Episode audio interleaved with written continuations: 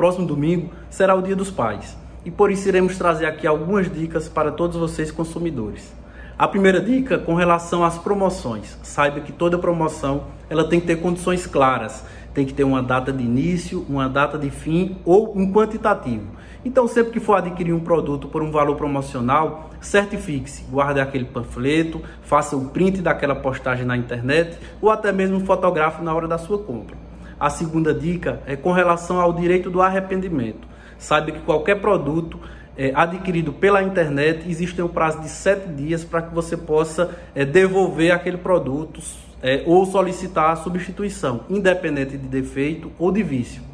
Então, se comprou pela internet, saiba que durante sete dias você pode fazer essa substituição.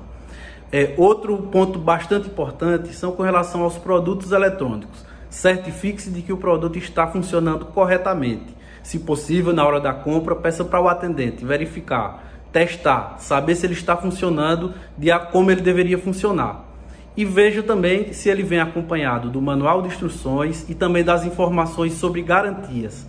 Outro ponto bastante importante são com relação às ofertas. Então, toda oferta que for oferecida pelo vendedor, ela deve ser garantida na hora da sua compra.